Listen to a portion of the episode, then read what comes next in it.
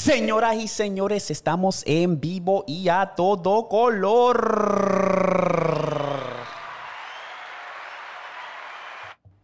Estamos activos, mi gente. Bienvenidos a Pata Abajo, el podcast. Un saludo a la mafia más cabrona en el internet, que es la mafia de pata abajo. Pata abajo, mafia, mi gente. Ya tú sabes, usted se merece un aplauso. Dame otro aplauso ahí, puñeta.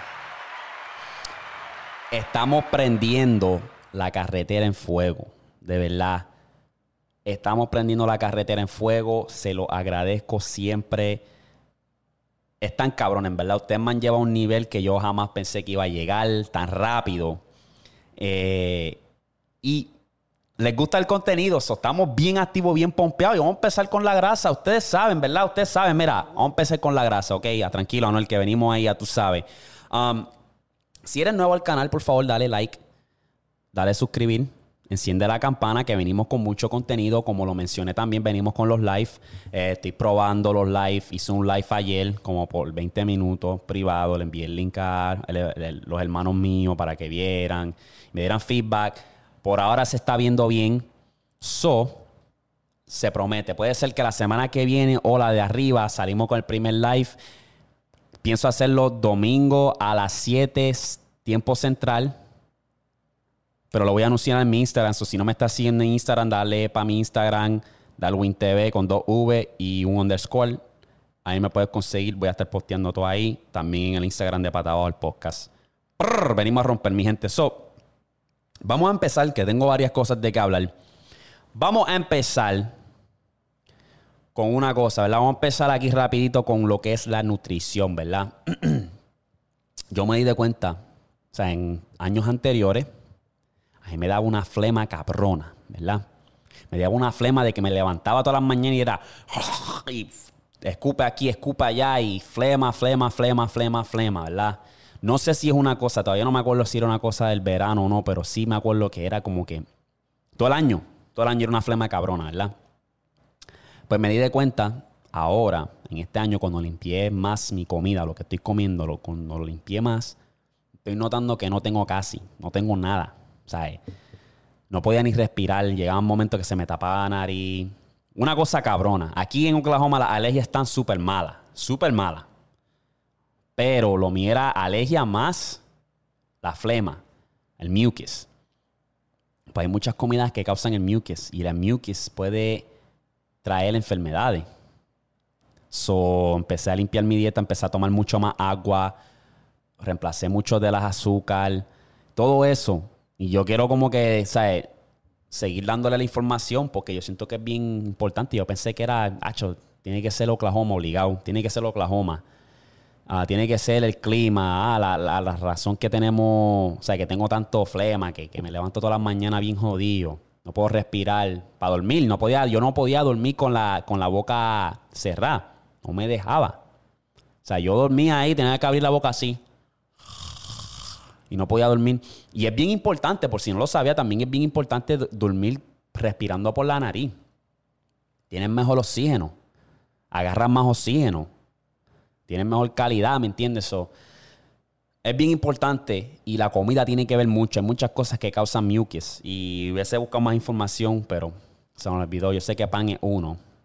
Y el pan es, sacho, sea la madre, pan. A mí me encanta el pan, pero pues, el pan es uno. Hay muchas comidas más. Tal vez lo deje aquí en la pantalla para que lo puedan ver si lo están viendo por YouTube. Saludo a los que me están viendo o me están escuchando por Spotify, Apple Podcast.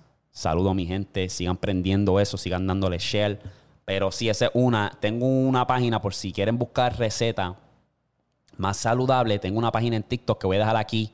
Um, el muchacho hace, en cuestión de un minuto, te enseña cómo cocinar comida saludable. Se llama It's. Da a buscarlo aquí exactamente. Se llama, el chamaco se llama It's. Punto El chamaco te da una, una receta en menos de un minuto. Y es bien saludable. Se ven bien ricos. Yo he probado, ya yo he tratado como tres De esas recetas, papi, están por la maceta. El tipo te tira postres saludables, de todo, en verdad. Y está en, buen, está en buena forma el muchacho. Está en buena forma, está en shape. Pero, ¿sabes? Quería mencionar eso porque es que como les dije, no les voy a mentir, yo no como todo el tiempo saludable, pero trato lo más que pueda. Estoy bien consciente de lo que estoy comiendo y tenemos que darnos de cuenta, ¿verdad? Especialmente los padres, si tenemos padres que me están escuchando, ustedes cuando se aproxima Halloween, todas esas audiencias, tengan en mente que la, la causa número uno de cáncer es el azúcar. O sea, nos mercadean que es azúcar, níquel, todos estos dulces así. Si tú eres una persona que te gusta el dulce y te pasas comiendo dulce frecuentemente, sabes que tiene probabilidades altas de, tener cáncer. Yo le doy gracias a Dios que el dulce a mí nunca me llamó la atención. Me puedo comer un sneaker de aquí a allá, de mil en cien, pero no, no es lo mío, ¿verdad? No es lo mío. So. Tengan cuidado, mi gente, infórmense lo más que puedan.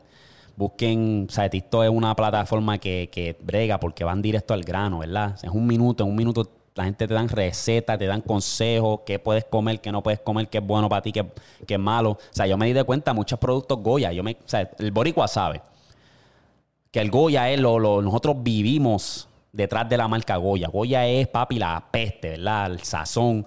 Todo eso jode.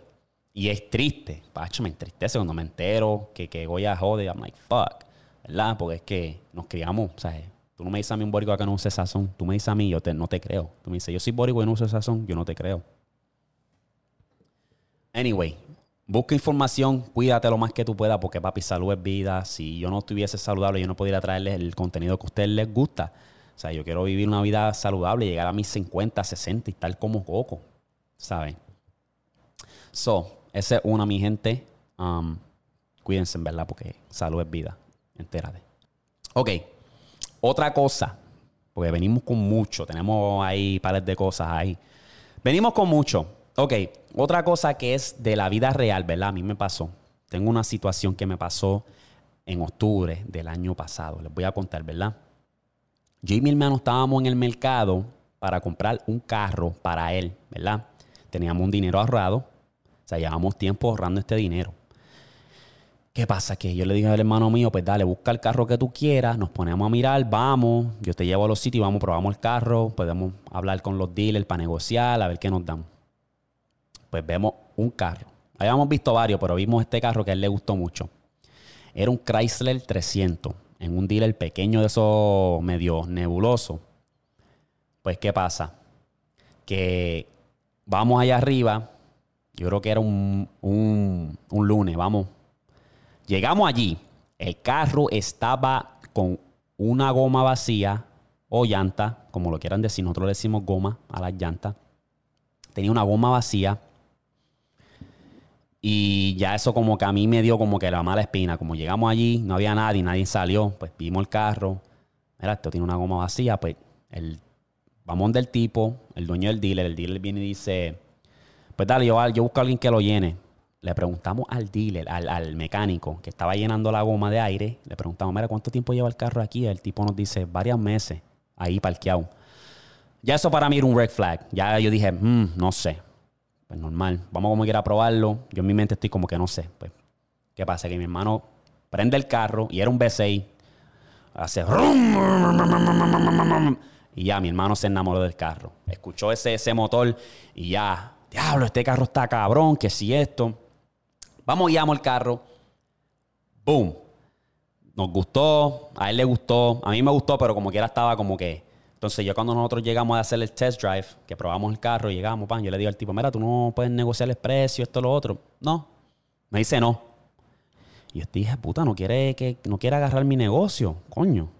Normalmente cuando tú vas a un dealer, ellos están buscando la manera de poder satisfacerte lo más que ellos puedan, ¿me entiendes? darte el, trato. Ok, nos vamos, pasan dos días. Y mi hermano estaba ahí, el carro se le quedó en la mente. Acho, quiero ese carro, quiero ese carro. Y yo, hostia, pues dame llamar al, dealer. Pues pasan dos días, era un miércoles. Llamamos, le digo al tipo, mira, todavía tienes el Chrysler. Sí, lo tengo todavía, pero alguien lo va a comprar. Si no lo compran, yo te aviso. Ah, pues dale, que quiero verlo otra vez. Esperamos tres horas, nada, cuatro horas, nada, cinco, nada mi hermano, ¿qué está pasando? Y yo, pues dale, vamos para allá arriba a ver qué es la que hay. Pues, ¿qué pasa? Que nosotros vamos. Vamos para arriba, para allá al dealer. Llegamos, el carro no está. Le preguntamos al tipo. Eran dos hermanos que eran dueños del dealer. Pues yo, la primera vez yo había hablado con uno de los hermanos. El hermano con el que yo hablé la primera vez no estaba. Pues habló con el otro. Le digo, mira, ¿y el carro? Ah, nos lo llevamos a opción. Yo, espérate, ven acá, ustedes me dijeron que alguien lo iba a comprar porque, y que me iban a llamar si, si, no lo, si la persona que lo iba a comprar no lo iba a comprar. ¿Qué pasó aquí? Ah, no, no es que lo llamamos a opción, que si esto. Y yo, diablo. Y en mi mente ya yo estaba loco por irme, pero yo veía la cara de mi hermano y como que estaba bien decepcionado que quería el carro. Entonces yo, Santi, ¿qué tú quieres hacer? Yo le digo, mira, ¿qué tú quieres hacer? Y viene y me dice, ah, en verdad quiero el carro. ¿Y estás seguro? tenemos el cash. Nosotros fuimos a sacar el cash. Eran 9 mil dólares de nuestro bolsillo que nosotros nos jodimos para tener ese cabrón dinero. Le digo, Santi, ¿estás seguro? ¿Qué te dice? ¿Qué te dice tú, tú, tú sabes? Ese, ese, ese, como dicen, el gut feeling. Lo que, ¿qué te dice? Acho, sí quiero el carro. puñeta. Si fuera por mí, yo hubiese dicho que no, pero no quería como que joderle, joderle el sueño, ¿verdad? ¿Qué pasa? Que agarramos el carro, fuimos a la opción a buscarlo. Tuvimos que ir allá arriba y le digo, pero cabrón, ya ustedes me están fallando, tu hermano me dice una cosa, tú me dices otra cosa, ya están mal.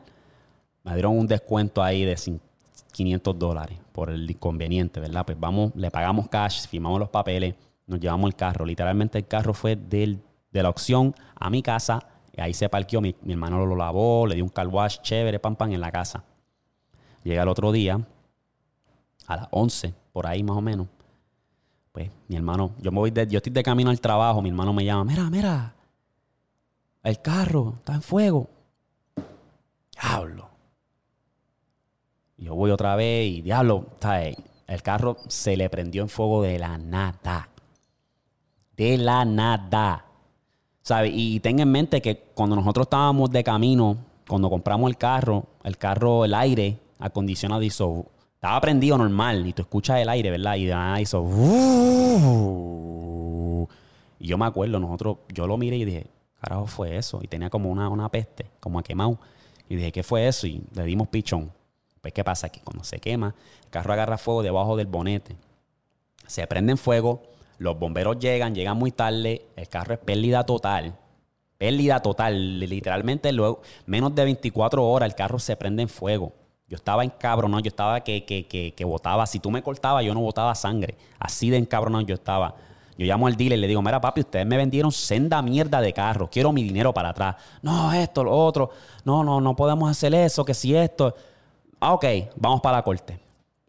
Desafortunadamente tuve que llevarlo a la corte, un proceso que no me gustó para un carajo. Me tuve que representar yo mismo, porque no tenía, o sea, todo mi dinero se fue para ayudar a mi hermano a sacar el carro. Ustedes pueden ver la foto, cómo quedó el carro. Y a todas estas, pues lo llevo a corte. Me tengo que representar yo mismo porque no tengo dinero para contratar a un abogado. Y fue un proceso de seis meses. Estamos hablando de que él contrató un abogado, toda la jodienda y back and forth, back and forth, tratando de, de ¿sabe? A todas estas, la jueza el caso era tan, tan y tan único porque la jueza dice, sí, firmaste los papeles que el carro lo compraste así como está, pero el caso es tan, tan único que en menos de 24 horas se te haya quemado un fuego un carro. Es como que eso nunca yo lo he visto. So, tengo que pensar el caso. Ella lo tuvo que pensar. Ella no pudo hacer su decisión. La última decisión no la pudo hacer ahí, frente a nosotros. Ella dijo, déjame tomar los papeles, analizar el caso y los voy a llamar con una decisión.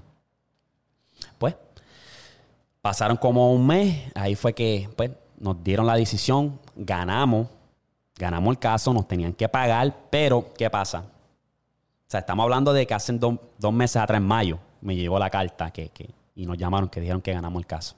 Pues yo los contacto ahí y les digo, mira papi, ustedes saben que perdieron el caso, ¿verdad? ¿Cuándo me van a pagar el dinero? Ah, no, es que vamos a ir a la corte a, a hacer como lo que le dicen appeal. Y ya yo estoy como que estos mamabichos, maldita sea la madre de puta. Son 9 mil dólares que nos deben. Puñeta. El tipo ya ha pagado a su, su, abogado, ha pagado. Cada vez que él tiene que representar, le cobran, le cobran, le cobran. Y duró seis meses. Para encima de eso, quiere ir a la corte otra vez para pelear y negar. son otros, es otro costo adicional que va a tener que pagarle a su abogado. Cabrón, págame el dinero y ya, porque cuando viene a ver, cuando se acabe todo esto, vas a haber gastado 10 mil, más de 10 mil dólares. Cuando me hubieses podido pagar en el, desde el principio y aceptar tu culpa, canto hija puta. ¿Me entiendes? sea la madre me entiende. Pero es, una de esas cosas que, macho, me, me dio un dolor de cabeza, me dio un estrés cabrón tener que, o sea, me representé yo mismo y entendí que hice un buen trabajo porque ganamos el caso. Pero ahora en este, en este momento actual, en agosto, tengo que ahora ir a la corte otra vez para pelear el caso otra vez. Y quiero en verdad destruirle a este cabrón. Quiero. Es un, un cabrón. Es un cabrón de esos dealers pequeños. Yo les diría a ustedes que fueran a su página en Google y dejaran un mal review, pero no quiero llegar a eso. Porque lo pueden, lo podemos destruir. Yo creo, yo siento que la, mafia de pata lo puede, lo puede destruir. Y si nos ponemos para esa vuelta, papi, le, le jodemos el negocio. Pero voy a ver qué pasa. A toda esta, la lección aprendida es nunca pagues un carro cash. Nunca, nunca, nunca. Cuando tú vas a comprar un carro, escribe un cheque escribe un cheque. Porque si ese, en esa situación hubiese pasado eso otra vez y hubiésemos escrito un cheque, yo podía ir al banco, cancelarme ese cheque porque el tipo me vendió una mierda de carro. Y ya, el error de nosotros fue pagar cash. So, prueben el carro bien, llévenlo a un mecánico, porque no nos dio tiempo ni para llevarlo a un mecánico, que ese era el plan, de llevarlo a un mecánico para que lo chequeara bien. Tengo un amigo mío mecánico, o sea, si conoce a alguien que es un mecánico, duro. Compra el carro, cómpralo con un cheque. Si tienes el dinero cash, deposita el cheque, escríbele un cheque, llévalo a un mecánico y chequeale todo, todo, todo. Porque, papi, esta gente son unos corruptos. Son unos corruptos, son unos mamabichos.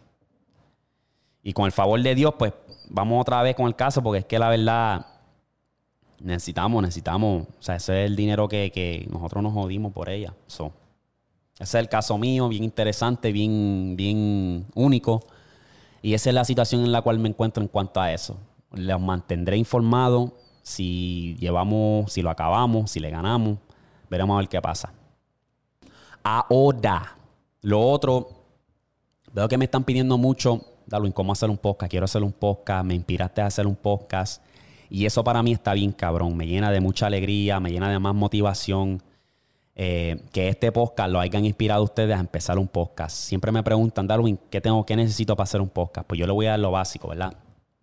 Lo básico, dependiendo todo de cuánto dinero tú tengas para gastar, aquí yo les voy a dar mis tips para hacer un podcast. Para empezar, si tienes el dinero, te recomiendo esto, que se llama el Rode Procaster. Esta máquina es la que transmite el sonido, se conecta a los micrófonos, perdón, hace toda la vaina. Esta vaina los vale. Creo que vale 600 dólares. Esto los vale. Si puedes invertir en esto, estás haciendo un podcast de tú, de una sola persona, de dos, tú invierte en esto que son 500 dólares, 600 dólares. Invierte en estos micrófonos que se llaman PodMic, que valen 100 dólares cada uno. Digamos que te compras dos, vas por 800. Compra los cables que valen 20 pesos cada uno. Con 900 dólares ya tú puedes empezar un podcast chévere. Bueno, no, si no tienes la cámara estás jodido, pero puedes usar tu teléfono. Pero sí, si quieres empezar un podcast, ahí está. Cualquier cámara, puede ser tu teléfono, puede ser una cámara, o sea, yo voy a tener varias recomendaciones, tengo links en la descripción de este video si quieres ver lo que yo estoy usando.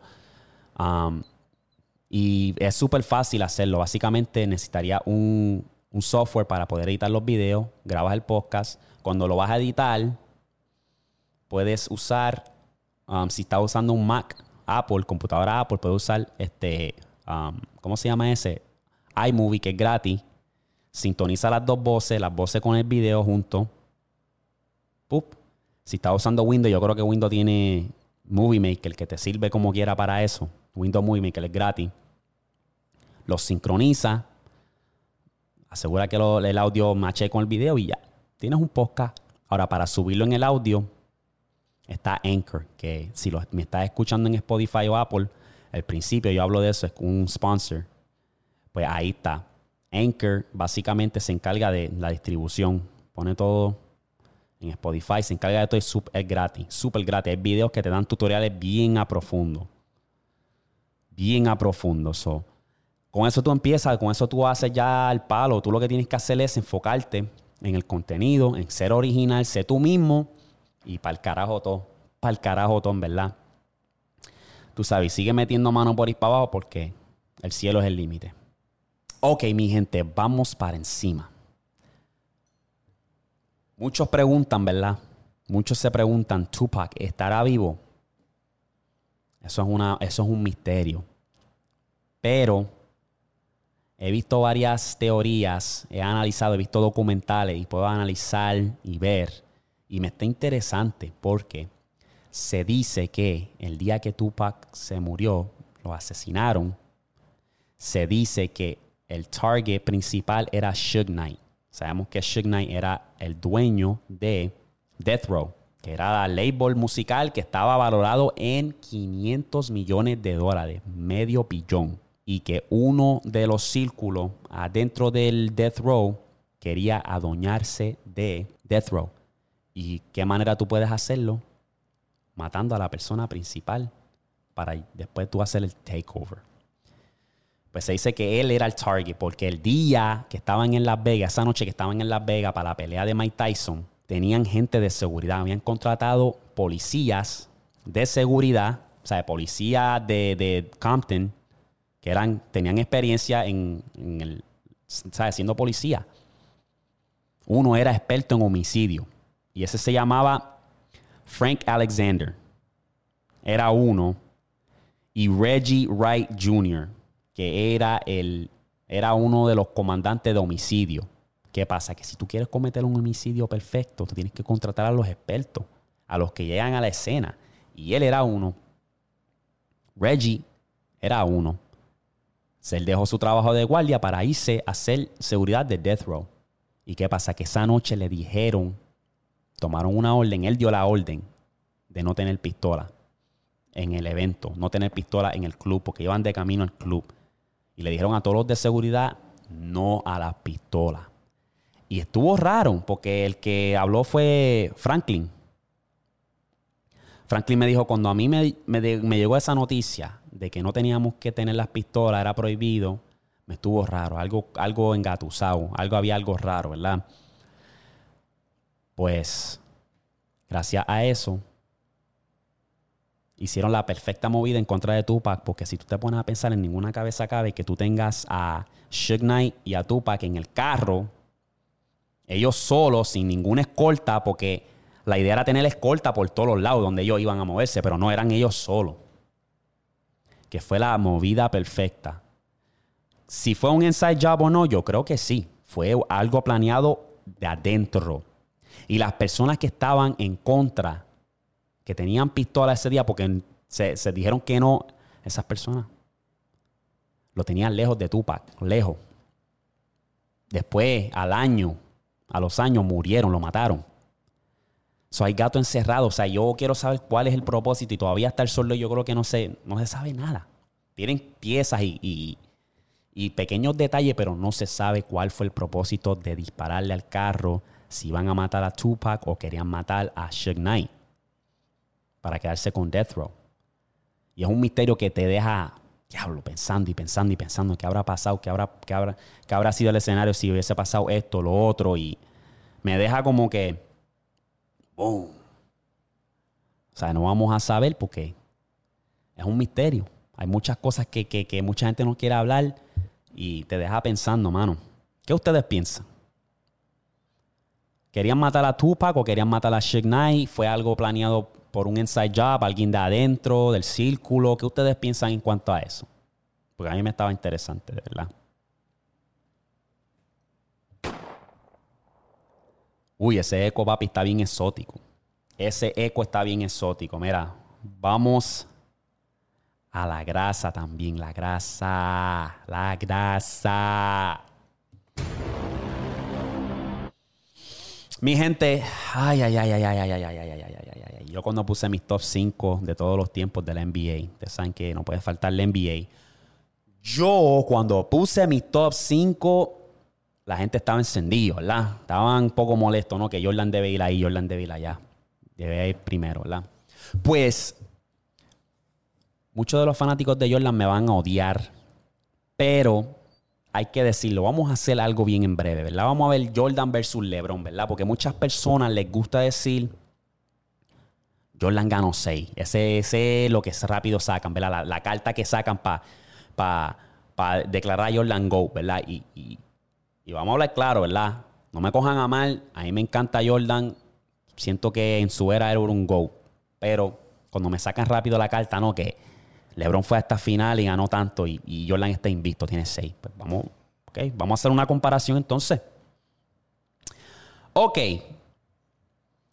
Jordan, su primera final fue en el 91. En el 91 contra los Lakers. Mira este escuadrón de los Lakers. Conocido. El único que yo conozco de ese escuadrón del 91 de los Lakers es a Magic Johnson.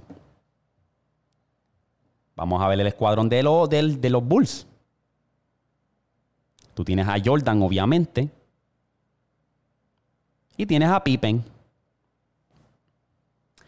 ¿Verdad? Magic Johnson ya estaba declinando. No, no dio casi para nada, ¿verdad? Ok, vamos a comparar la, la primera final de LeBron, ¿verdad? Vamos a compararla. Ya que ustedes quieren rápido sacar los seis anillos. Mira esto. LeBron, su primera final, se enfrentó a los Spurs. Estamos hablando del mejor power forward de todos los tiempos. Estamos hablando de Tony Parker, que era una máquina de gal. Estamos hablando de Ginobili, que era un sexto hombre matador. El tipo estaba imparable, ese Euro. Estaba imposible. Estamos hablando de Bowen, que era un tirador, Robert Horry. Ustedes miran ese escuadrón, ¿verdad? Y mira este, el de Cleveland. Qué fácil se le hace el trabajo a, a los Spurs, ¿verdad? Porque lo único que tienen que doblar es a LeBron. Ahora, vamos a comparar, ¿verdad? Porque Jordan jamás se hubiese enfrentado a una competencia así. Jamás se enfrentó a una competencia así. ¿Me entiendes? Muchas personas les gusta comparar el récord de finales, pero no comparan la competencia en cual se enfrentó. ¿Verdad? Eh, no lo quieres escuchar, ¿verdad? No, 6-0. ¿Verdad? Eh, ok, ok. Vamos a seguir, vamos a seguir, ¿verdad? Ok. En el 92. Mira con quién Jordan se enfrentó en el 92. En la final del 92. Los Trailblazers. Mira esto. El único que yo conozco es Drexler. ¿Qué paseo es este para Jordan y Pippen? No estoy hablando solamente de Jordan, Jordan y Pippen, porque Pippen era igual de bueno que Jordan. Pippen era igual de bueno. Y incluso Phil Jackson dice que Pippen es más completo que Jordan. Jordan era una máquina anotando. Pippen es un jugador más completo porque te rebotea, te galdea. O sea, pasa la bola, es un buen playmaker. las estrellas, ¿quién los galdeaba? Pippen, no los galdeaba Jordan. Los galdeaba Scottie Pippen.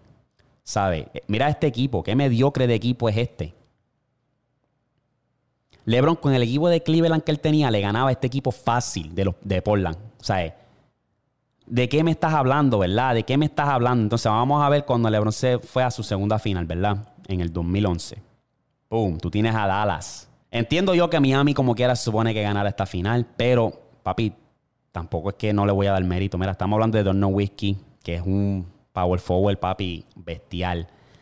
Chandler, un centro cabrón. Marion, que defiende bien, hijo de puta. Jason Kidd, que fue bien clave. Jason Terry. José Barea, que hizo un daño cabrón. Corey. Blair.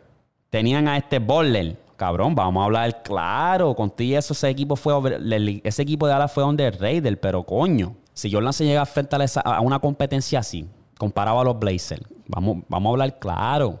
Vamos a hablar claro. Ok, vamos, vamos a seguirle porque están ahí. Vamos a seguir. 93. Se enfrentan a los Suns. ¿Quién tiene los Suns? Charles Barkley. Una bestia, ¿verdad? Eso es todo. El equipo de Jordan, montado. Montado, ¿verdad?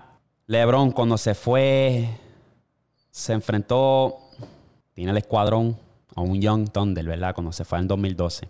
Tiene un escuadrón, un Young Thunder. Tres jugadores. En esa foto hay tres, tres MVP. Un defensor, Ibaka. Perkin, que era decente. Fisher estaba en ese escuadrón.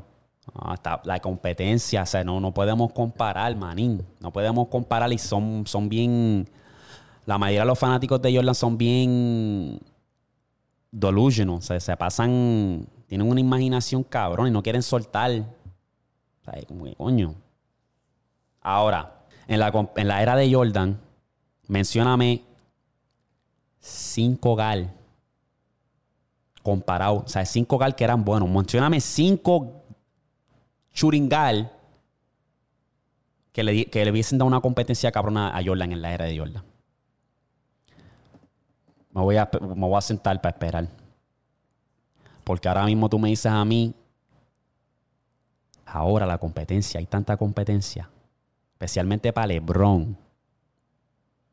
Hay un cojón de, de small forward que le dan una competencia y puta a LeBron. O sea, había mucha más competencia. ¿De qué me estás hablando? LeBron ha sido una bestia tan y tan hijo de puta que Durán le jodió los títulos a LeBron. LeBron hubiese tenido más títulos si no llega a ser por Durán y la movida esa de, mierda que hizo para irse al Golden State. Mira si la presencia de LeBron no era tan fuerte, porque LeBron, vamos a hablar claro, LeBron le hubiese ganado a los Warriors. Digamos que se hubiesen encontrado tres veces más sin Durán, porque no le hacía falta a Durán, LeBron le hubiese comido el culo tres veces más a los Warriors. Para que Durán y Curry y toda esa gente hablaron, hablaron. Era papi, LeBron es la bestia y si lo dejamos se va a ganar cuatro, cinco, seis campeonatos más. No vamos a dejar que eso pase. Vente. LeBron, eh, Durán en parte le jodió un poco el legado en cuanto a, a los títulos. Vamos a hablar claro, ¿verdad? Pero comparamos temporada contra temporada y competencia contra competencia, Jordan nunca jamás. Yo no puedo mencionarte ahora mismo cinco hogares cinco churingal ahora mismo que están duros, que estaban duros en la era de Jordan, no los puedo mencionar, no estaban. Si los comparamos, o sea, tú estabas hablando de Paul George, estás hablando de Jimmy Butler, tú estás hablando de, para aquellos tiempos, Kawhi estaba en la madre y todavía está en la madre, obviamente. Pero tú me estás hablando de, tú sabes, mucha más competencia. Carmelo para ese tiempo estaba por ahí, obviamente se fueron drafteados en el mismo era, Tracy McGrady. Estamos hablando de, tú sabes, había mucha más competencia, mucha más competencia. Que cuando Jordan se fue, se retiró el mejor jugador, el segundo mejor jugador de la NBA entera en esa época, después que se fue Jordan. Cuando ganó los primeros tres campeonatos era Pippen. Tú tenías al segundo mejor jugador del mundo, porque primero era Irving, uh, Patrick Ewing Después que fue Jordan. Y el segundo era Pippen. Y Pippen llevó ese equipo a 55 ganas. Papi, tú no tenías cualquier pescabicho. ¿Me entiendes? Tú nunca, o sea, que LeBron tenga el segundo mejor jugador, porque LeBron nunca ha tenido el segundo mejor jugador de la NBA. Nunca, nunca, nunca, nunca, nunca, nunca. No sé la matemática, no se encojonen. Esto solamente son facts, ¿me entiendes? Son facts. Entonces, lo que ha hecho LeBron, los récords, LeBron ha sido más eficiente. Porque Jordan era una máquina anotando, pero LeBron es más eficiente con sus números. Ha roto muchos récords. Es un jugador más completo. LeBron te galdeaba los mejores jugadores. Yo me acuerdo de Rose cuando estaba Rose en su prime, que estaba matando en los Bulls y, LeBron estaba en Miami, estaban en los playoffs. LeBron dijo: Dame galdear a este cabrón. Dame galdear a Rose y pararlo porque está imparable. Lo, lo galdeó. Cuando se enfrentó a Denver, Jamal Murray estaba on fire. ¿Qué hizo LeBron? Déjame galdearlo yo. Jordan nunca galdeó a los mejores jugadores de, contra quien él iba. Él se le dejaba ese trabajo a Pippen. LeBron no. LeBron ha galdeado a Curry, ha galdeado a Rose cuando estaba de esto, ha galdeado a Paul, George, Carmelo Anthony, Kevin Durant. Mejores jugadores. Estamos hablando de que. Ay, se me olvidó mencionar Kevin Durant, que era una competencia hijo de puta. ¿De qué me estás hablando? No se agiten, no se agiten. Nada más estoy hablando facts, ¿me entiendes? Estoy hablando facts. Ok, ustedes saben que no pueden faltar las teorías y les tengo una, especialmente de muñequito. La teoría de Scooby-Doo. Scooby-Doo tiene muchas series, muchas versiones diferentes, pero lo interesante de Scooby-Doo es que ellos tienen una serie o un mundo donde ellos descubren, o sea, los, enemigos que son los que se disfrazan, tienen efectos bien exóticos de, de, de cuco, de, asustar, y siempre andan en máscara, al final del día los quitan las máscaras. Tienen otra versión que es la de eh, son fantasmas de verdad, no están desenmascarando, están actualmente con, con los espíritus y los fantasmas de verdad. Pues lo interesante es que eso es, demuestra que hay posibilidades de diferentes dimensiones. ¿Qué tan real es eso? No sé, pero a mí me está interesante porque se dice actualmente que sí, hay como 15, 20 versiones de Darwin, pero en diferentes... O sea, uno a lo mejor tiene el pelo rubio, el otro tiene el pelo lacio, el otro a lo mejor es cantante, el otro es baloncelista. Y las películas y los shows de TV dicen que sí, que, que, nos enseñan mucho eso, que hay diferentes versiones, diferentes dimensiones. Y Scooby-Doo es uno que dice, que dice eso, ¿verdad? Pues la teoría de Scooby-Doo se dice que Scooby-Doo es un extraterrestre, que no es el que pensamos, que es un perro que puede hablar. ¿Qué pasa? Que hay un extraterrestre que se llama Anunnaki. Y si lo estoy diciendo mal, se jodió ahí. Así se va. Se llama Anunnaki, que es básicamente una energía que viene cada mil años al planeta, en el mundo de Scooby-Doo. Que de la única forma que ellos pueden tener un cuerpo es cuando se, ellos se meten adentro de un animal y se pueden hablar. Por eso que hay ciertos animales en Scooby-Doo que hablan. Y Scooby-Doo es uno que habla y los humanos lo entienden porque es un extraterrestre. Y me está interesante y está en este episodio que se los voy a mostrar aquí. Pero sí, esa es una de las teorías en cuanto a Scooby-Doo. ¿Qué ustedes creen de esa? Scooby-Doo un extraterrestre. ¿ah? Les voy a seguir oyendo a la infancia porque es que ese es mi trabajo a este punto. Porque si yo me la jodo buscando estas teorías, o sea, tengo que joder a ustedes. ¿Qué ustedes piensan de esa teoría en cuanto a Scooby-Doo?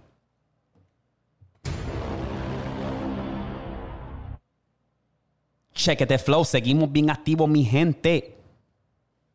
La última teoría, y con esto ya cerramos el podcast. Esta teoría está bien interesante. Tengo la teoría de Mrs. Puff. Mrs. Puff sabemos que entrena a SpongeBob para que lo, trata de ayudar para sacar la licencia. ¿Qué pasa? Que se dice que Puff, no es, ese no es el nombre de ella. Ella viene de otra ciudad y que ella tiene un pasado bien, bien oscuro. Y que gracias a SpongeBob, SpongeBob lo ayudó a ella a revivir un trauma que ella estaba tratando de esquivar.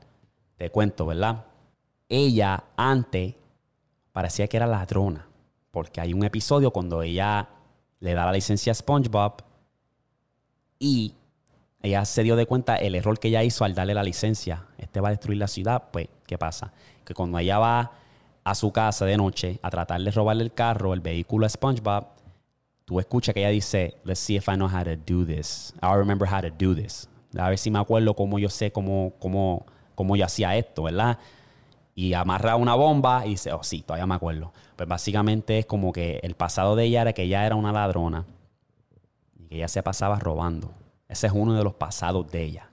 Y gracias a, SpongeBob, ella se, se fue volviendo loca. Le dio PTSD. Es una que dicen también. Y me estuvo interesante porque nunca caché eso. Viéndola así. Tú puedes ver en el episodio cuando ella va preso o sea, la mete en presa, ella se empieza a imaginar a SpongeBob en toda la área, que está tratando de SpongeBob rescatarla y, bueno, se vuelve loca y la han, visto varias veces hablando sola.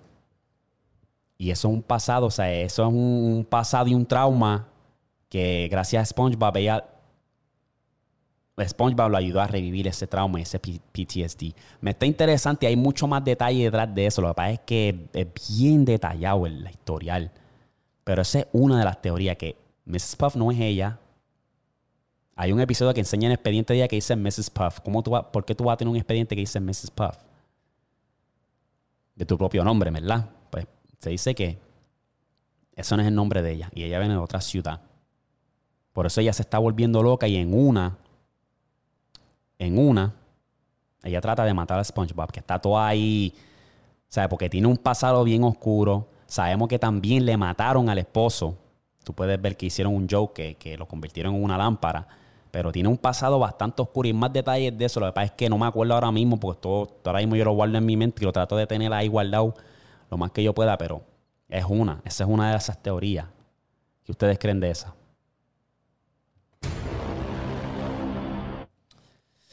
Bueno, mi gente, ya llevamos 39, tirando para 40. Um, eso me estuvo interesante. Um, ahora mismo estoy adelantado. Se supone que pues, le mandar a salud a las personas que comentaran en episodio 15, el chavo. No tengo, estoy adelantado. Estoy grabando esto hoy, martes. El episodio 15 ya está listo para soltar el viernes. Y estamos bien adelantados. Pero le quiero mandar saludo a todo el mundo, en verdad, que se pasan comentando. Ustedes son los duros. Venimos con mucho más, venimos con los live, venimos sólidos. Recuerda darle like a este video. Y te hacen pendiente que venimos con más, mi gente. Hasta aquí llegó hoy, episodio número 16. Los quiero para abajo, mafia. Chequete flow, venimos con más.